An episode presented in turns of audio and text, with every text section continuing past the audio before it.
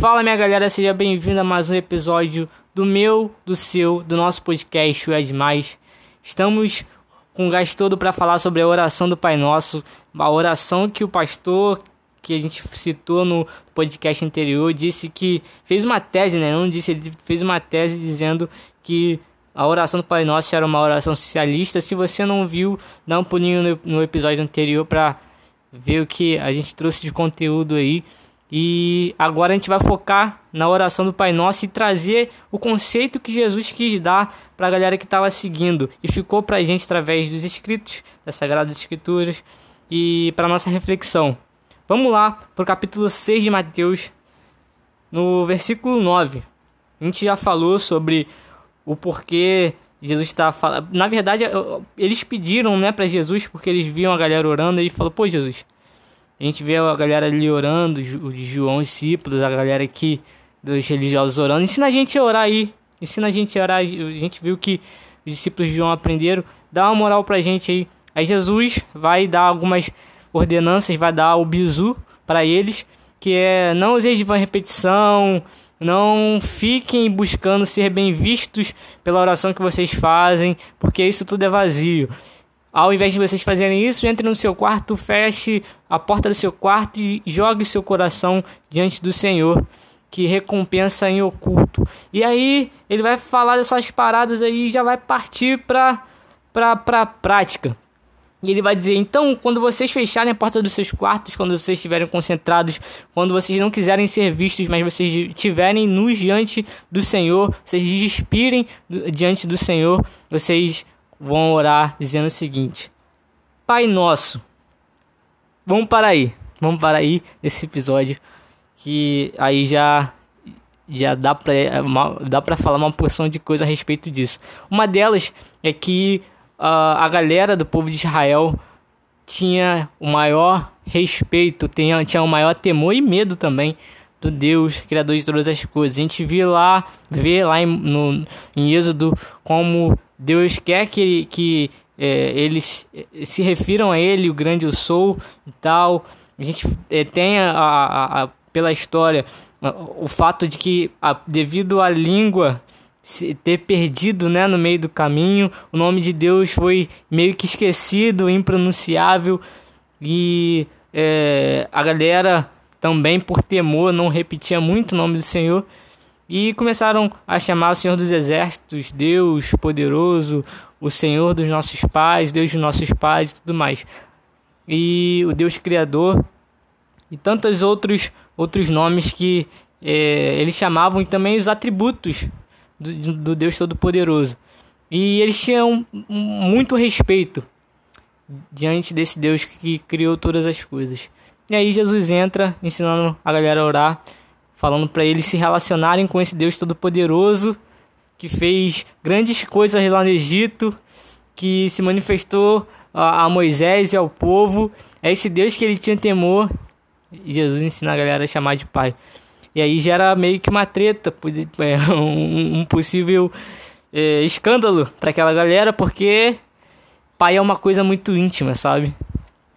E o papel do pai, além de criar, é ensinar a viver. E é isso que Deus faz com a gente. E é isso que ele está ensinando para a galera ali. É esse Deus que criou todas as coisas. Ele não é um Deus distante. Ele, na verdade, Jesus vai usar o termo paizinho. É um pai que está muito perto, um pai que está próximo, que cuida, que se relaciona com seu filho. E é dessa forma que, quando eles entrarem nos seus quartos, quando eles abrirem o coração, eles devem se portar diante de Deus como filhos amados, como filhinhos amados, a quem o pai tem o prazer de criar, não só criar, mas ensinar a viver. E Jesus vai dizer: Olha só, quando vocês entrarem nos seus quartos, vocês é, é, fechem a porta e se relacionem com esse Deus Todo-Poderoso, não como esse, essa galera fala, meu Senhor, Deus Todo-Poderoso. Vou falar que vocês é, podem ter uma certa intimidade, vão poder ter uma certa intimidade em chamá-lo de Pai. Por quê? Porque ele cuida, porque ele está próximo, porque ele tem zelo, porque ele ensina a viver. E além desse Pai que a gente tem que, que é, tem que é, se relacionar dessa forma com uma visão de um Deus criador todo-poderoso sim, mas que quer estar próximo da gente. Ele vai trazer uma visão complementar de que esse Deus esse pai, esse Deus criador de todas as coisas, que é um pai que cuida, que quer estar próximo de seus filhos, ele não é meu somente, ele é nosso. Eu não sei se você já teve irmão, se você tem irmão, na verdade, ou, ou se você tem primo, ou em alguma ocasião rolou uma parada de ciúme, sabe? Onde você percebe que as coisas que você quer não são só para você. Então, é isso que Jesus está ensinando aquela galera. É, a não só pedir pelo seu, mas a entender que esse Deus que quer estar próximo e que cuida, ele não faz só isso por mim, ele faz isso por todos os meus irmãos e todos aqueles que creram e, e, e é, tiveram contato com o Senhor foram considerados filhos. E nós, quando Jesus fala que esse Pai ele é nosso, ele nos dá uma é, concepção, ele nos dá uma ideia, ele nos traz uh, essa, esse conceito de que nós não somos membros é, de uma família onde nós somos filhos únicos, mas nós temos irmãos. Nós fazemos parte de uma família que tem irmãos. E que as coisas que. Eu não sei se você já teve irmão, mais uma vez falando, mas quando você recebe uma parada, quando você recebe um biscoito e você tá com seu irmão, a, a, a o natural de acontecer é você repartir com seu irmão aquela parada. E é disso que Jesus está falando. Esse Deus que é Pai, que está próximo, ele não está para só satisfazer os meus desejos, mas ele cuida da família. E tudo o que é meu é do meu irmão, e tudo que é do meu irmão é meu. E a galera de Atos dos Apóstolos entendeu isso de uma forma clara. E Deus se manifestou no meio deles, onde a galera que estava em volta percebeu essa visão, essa concepção que eles tinham, onde eles faziam parte de uma família. E por isso, tudo que era de um era de todos. E por isso é, eles amavam uns aos outros, por isso eles preferiam uns aos outros em honra. E assim, cara, assim uh, o reino de Deus foi se expandindo e o nome de Deus foi glorificado através dessa galera.